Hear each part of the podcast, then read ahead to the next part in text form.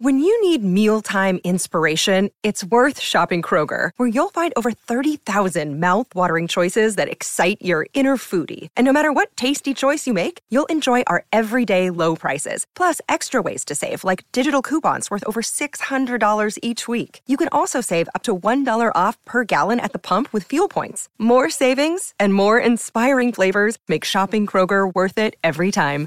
Kroger, fresh for everyone. Fuel restrictions apply.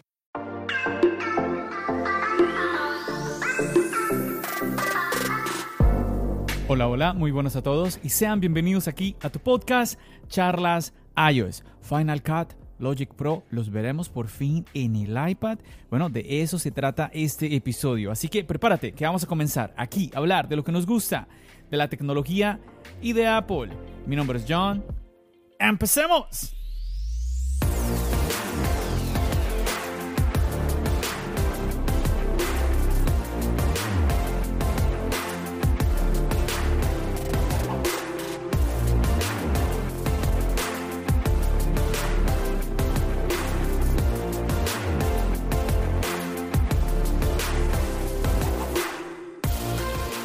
Así es muchachos, dentro de poco estaremos compartiendo lo que es la WWDC. De esto yo les comentaba en un anterior episodio. Y una de las preguntas que empieza a rondar es qué va a suceder este año con iPad OS. Recordemos que cuando el iPad se separó, entre comillas, de en cuanto al software, ¿no? Dejó de ser iOS y pasó a ser iPadOS, pues todo el mundo dijo, oh, aquí esto es un paso grande a que el iPad se separe del iPhone. Y la verdad, quizás para muchos, y yo creo que me incluyo en ellos, esto ha sido más uh, como nombre nada más. Si bien, si bien sí ha tenido ciertos pincelazos, como acercándose más a un ordenador, aquellas características que encontramos en el iPad, las seguimos encontrando también en el iPhone. Entonces vemos que el iPad se parece como que más al iPhone que al MacBook, si analizamos eso, ¿no? Entonces, todavía, a pesar de que tiene un nombre diferente, iPadOS sigue siendo muy similar a iOS, por no decir que seguimos hablando de lo mismo.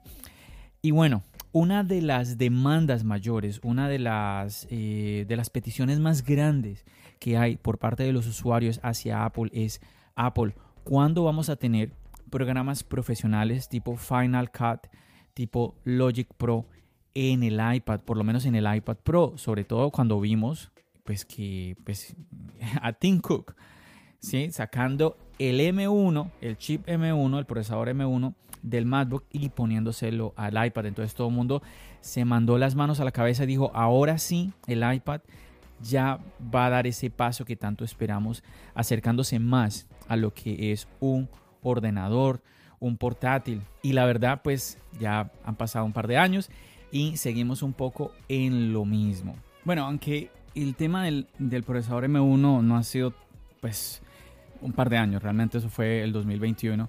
El año pasado, sí, sí fue el año pasado, ¿cierto? Sí, sí, que colocaron el M1 en el iPad Pro. Y yo quisiera hacerte esta pregunta ahorita que tú me estás escuchando. Personalmente, ¿tú crees ves a Apple colocando estas aplicaciones profesionales en el iPad, no sé, creo que como usuarios sería genial. A, ti, para ti, para mí, como usuario sería muy, muy bueno. Ahora, también hay que pensar, se habla mucho de, a ver, yo te nombré Logic Pro, pero si vamos a YouTube, para ser honestos, la mayoría, por no decir todos, están hablando desde Final Cut en el iPad Pro. ¿Por qué? Porque es eh, una de las aplicaciones de video más usadas, es de, los editores de videos más usados entre creadores de contenido, ¿sí? entre personas que hacen videos para YouTube. Entonces ellos están esperando ver esa aplicación en el iPad y muchos de ellos dicen, bueno, abandono mi MacBook y me centro en el iPad. Como usuario lo veo interesante. ¿Por qué? Porque es que el iPad tiene una interfaz que es táctil y así a muchas personas les guste mucho el tema del MacBook sin tener una pantalla táctil, pues vemos que el interactuar con una pantalla táctil es del día a día. Sí, es algo muy, muy normal. Lo hacemos desde que utilizamos un, cajero, cuando vamos a un McDonald's, cuando ordenamos comida. O sea, es, muy, es algo muy cotidiano. Entonces, un iPad, una interfaz táctil, pues es más de lo mismo. Entonces, yo eh, personalmente entiendo como esa curiosidad.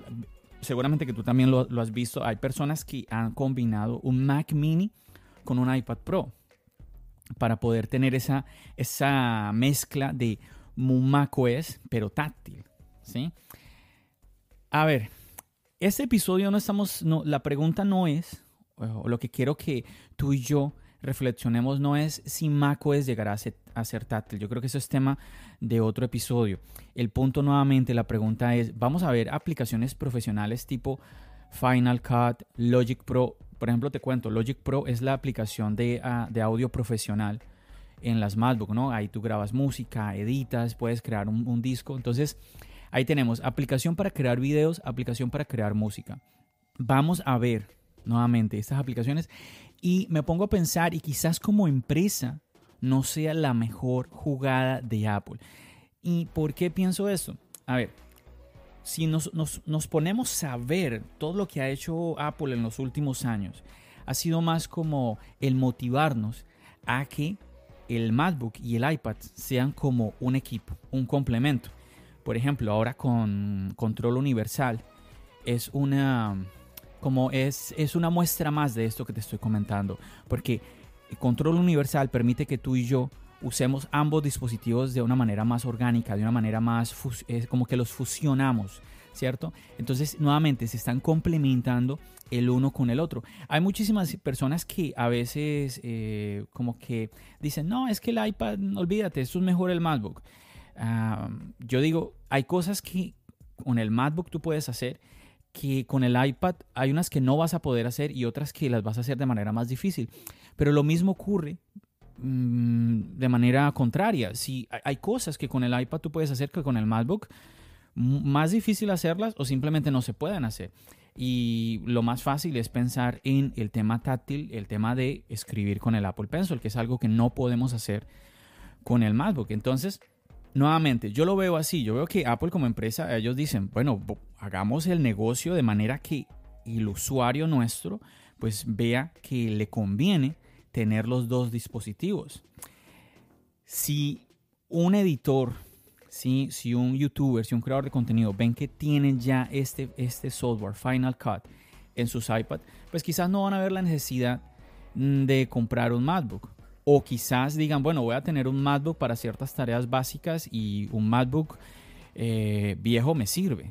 Entonces, ya no, no pasa nada. Entonces no están preocupándose, oh, sale un nuevo MacBook, voy a comprármelo, esto y lo otro. En fin, que este es un tema que podemos debatir muchísimo. Mira que en algunos casos ya es posible instalar en Mac aplicaciones que son del iPhone y del iPad. pero no se encuentra esa misma posibilidad a la inversa, a no ser que pues, el desarrollador de esa aplicación haya decidido ya de antemano adaptar esa aplicación de macOS al ecosistema de una tableta, de, un iPhone, ¿cierto? Entonces, mm, esas, esas, cosas ahí como que empiezan uno a, como a preguntarse, ¿no? ¿Por qué, ¿Por qué está pasando esto? Y al final yo creo que todo este río, toda esta agua de inquietudes, de preguntas, todo concluye en esto, en lo que estamos viviendo tú y yo hoy en día, y es el hecho de utilizar estos dispositivos como un equipo. Ahora yo quiero sumar una pregunta más. ¿Qué tal que, bueno, listo, no llega Final Cut al iPad, no llega un Logic Pro al iPad Pro, no llegan estas aplicaciones profesionales al iPad Pro, sino que llega, llegan pero no llegan. A ver, quiero decir, que llegaran de manera no completa, ¿sí? Y yo creo que, ah, a ver, yo no soy un editor de fotografías profesional, ¿sí? Nada, nada, nada, nada que ver, pero siento me da la impresión de que exactamente esto que acabo de decir es lo que está sucediendo en el mundo de la fotografía.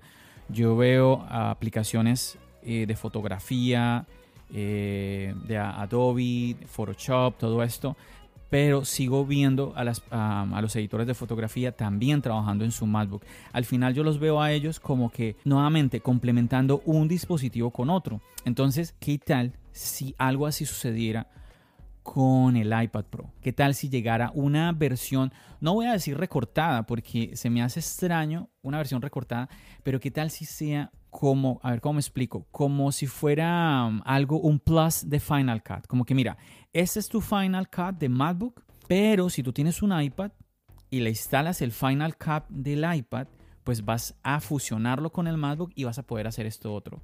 Eso me parece muy interesante. Me parecería que a nosotros como usuarios nos daría un plus y obviamente eso le conviene más a la compañía porque les sigue dando valor a aquel usuario que está gastando en dos dispositivos, en la compra de un MacBook y en la compra de un iPad. Yo, es que, a ver, me parece muy difícil.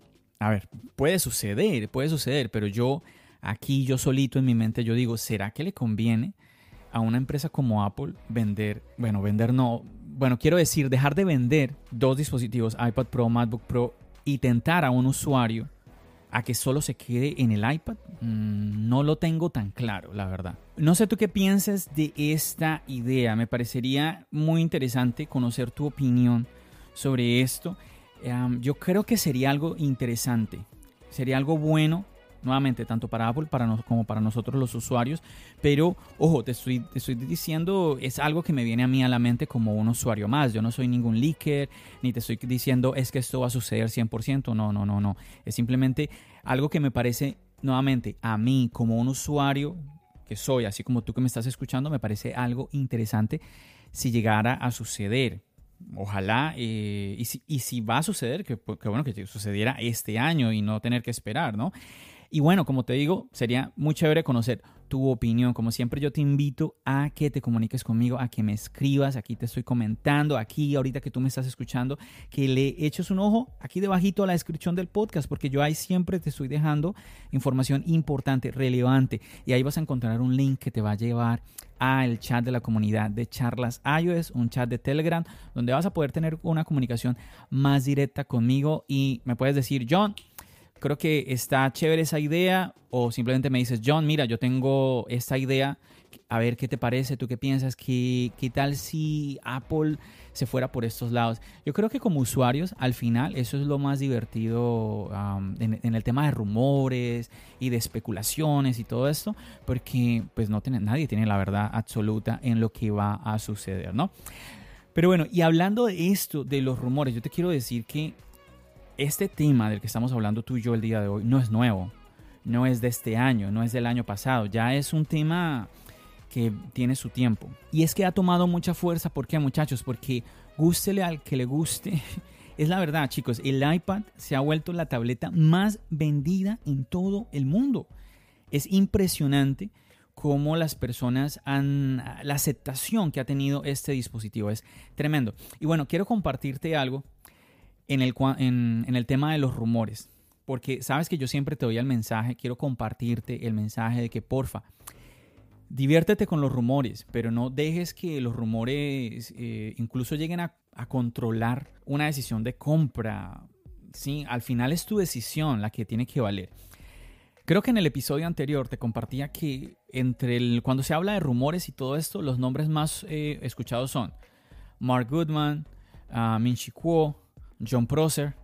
Y bueno, y quizás, a, ver, quizás John Prosser el más fuerte en los últimos dos, tres años.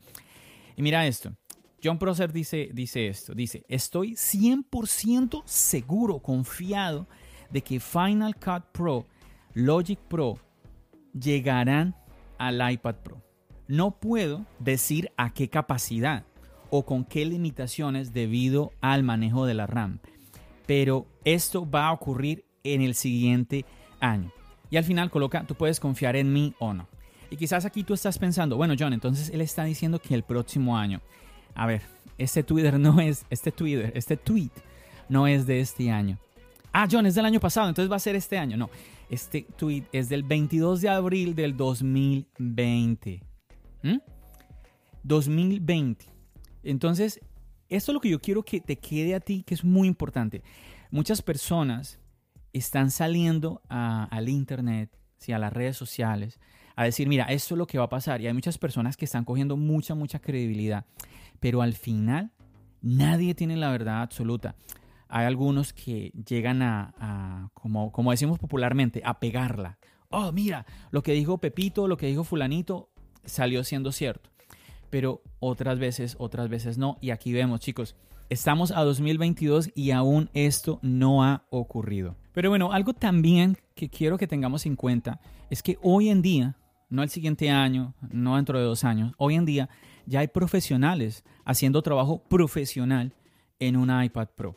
¿Qué sucede? Pues hay aplicaciones que están dando los resultados que estos profesionales están buscando. Muchas veces, dependiendo de lo que tú vayas a hacer, un iPad te resulta más cómodo. A mí personalmente me ocurre eso. Yo te he compartido que en mi caso yo soy más usuario del iPad que del MacBook. Tengo un MacBook de 2017. Para algunos ya será un, MacBook ya viejito, pero para mí, para lo que yo necesito, digamos que cumple con su trabajo. Pero algo muy interesante ha ocurrido y es que ahora último, con la opción de poder utilizarlos en equipo con control universal, me he dado cuenta de, que, oye, es interesante cómo puedo utilizar más el MacBook. Por eso es que te compartía um, un poco más al comienzo este concepto, esta idea de que Apple nos lleva en esa dirección, nuevamente, a usar ambos dispositivos como un conjunto. Mira, incluso yo comentaba con unos amigos hace unas semanas y yo decía, yo quisiera conocer a alguien que edite video en el iPad y que también edite video en el MacBook, que utilice Final Cut en el MacBook, pero que también usara LumaFusion, que tú sabes que es la edición de video profesional ahora para el iPad, LumaFusion. Quisiera conocer una persona así para que me contara qué piensa él o qué piensa ella, cuál le parece mejor, cuál da mejores resultados, cuál es más rápido. Y te cuento que hace poco por fin se me cumplió. Se me cumplió hace poco un youtuber que sigo. Él hizo exactamente ese video. Un video en donde hacía, bueno, más que la comparativa, lo que nos compartía era la experiencia de él editando tanto en Final Cut como en LumaFusion. Y pues al final, al final, él lo que comparte, las conclusiones que él da, es que hay ciertas cosas que son más fáciles en, en Final Cut y otras cosas que son más fáciles en LumaFusion. Inclusive él se sorprendió de que había ciertas cosas que para él eran más sencillas en LumaFusion y por qué no estaban en Final Cut, una cosa, una cosa así. Entonces, es interesante porque este tipo de conclusión es muy común en muchos, en muchos casos y es el hecho de que, bueno, esto en ciertos casos es mejor, esto otro en, en otros casos es, es mejor y está muy bien porque personalmente yo siempre he dicho, ¿será que vale la pena que yo dé el salto a Final Cut? Vale la pena que yo salga de LumaFusion y me mueva a Final Cut. Y ahora yo te digo, yo mi punto de vista, mi opinión es como creador de contenido en YouTube, ¿cierto? Pero hay gente que ha hecho comerciales, que ha hecho trabajos mucho más profesionales en el iPad Pro en LumaFusion. Entonces, yo creo que ese, ese es como el mensaje que quiero darte o la conclusión a la que quiero llegar, que ya hoy en día, sin necesidad de Final Cut, podemos hacer cosas tremendas en el iPad Pro. Otra cosa que hay que tener en cuenta que se me estaba escapando, tú no puedes comparar los precios de una aplicación de un dispositivo como el iPad con macOS. Por ejemplo, Final Cut cuesta 299. LumaFusion cuesta 29 dólares, 30 dólares. Entonces, ¿cómo la ves, chicos? ¿Cómo la ves? Entonces son cosas que hay que, hay que tener ahí en cuenta. Y nada, no me quiero enrollar más porque se me vienen más cosas a la mente, más cosas que quiero contarte y quiero tratar de mantener estos episodios cuando yo estoy solo en el podcast, episodios que estén por lo menos por debajo de 20 minutos, pero aquí yo ya estoy viendo que como que me estoy subiendo, no sé, no sé después de la edición cuánto va a quedar este episodio. Nuevamente te invito a que me cuentes tu opinión. También quiero agradecer chicos el día de ayer, el día de ayer eh, pues varios me escribieron Hey John, ¿cómo estás? Te cuento rápidamente aquí en Nueva York. Em, pues bueno, ayer, hoy estamos a 13 de abril, ayer 12 de abril, pues hubo un tiroteo, un, tiroteo, una situación terrible, terrible en el tren. En el tren que pues, es el sistema de transporte de la ciudad y lo utilizamos muchísimas, pero muchísimas personas. Y pues nada, chicos, pues afortunadamente, pues, pues nada, yo les contaba a los que me escribían que pues yo estaba bien. Muchas gracias a todos aquellos que me escribieron, que me preguntaron. De verdad que simplemente un mensajito, eh, de verdad que es un gesto muy bonito mm, ver que hay una comunidad detrás que se preocupa de una u otra forma. ¿Verdad? Muchísimas gracias muchachos. Y como siempre agradecerte por haberme acompañado en otro episodio aquí en Charlas Ayos. Espero que hayas disfrutado de este episodio. Quiero aprovechar y saludar a Johnny Félix. Por aquí me escribió él en Twitter que no se pierde los podcasts de charlas iOS. De verdad, muchísimas gracias Johnny, y a ti también que me estás escuchando en este momento, por escucharme, por recomendar este contenido, por seguir apoyando a Charlas iOS. Y sabes qué, se me acaba de ocurrir algo. Para ti que me quieres apoyar, te voy a dar unos segunditos rapidito acá mientras estamos en el podcast para que te animes y vayas aquí en la misma aplicación que me estás escuchando para que le des like, para que le des follow, para que le des seguir, para que le des cinco estrellas si me estás escuchando desde la aplicación de Apple Podcast. Nuevamente, eso es un gesto de apoyo muy grande y que permite que el podcast siga creciendo y así llegar a más personas. Así que vamos a hacerlo, vamos desde ya. Dale, tú tranquilo, aquí te estoy esperando. Van tres segunditos, cuatro, vamos.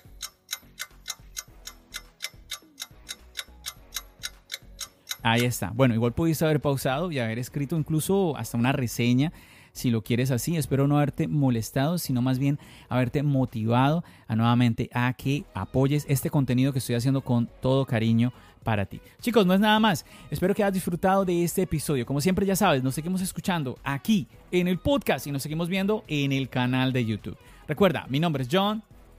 Bendiciones.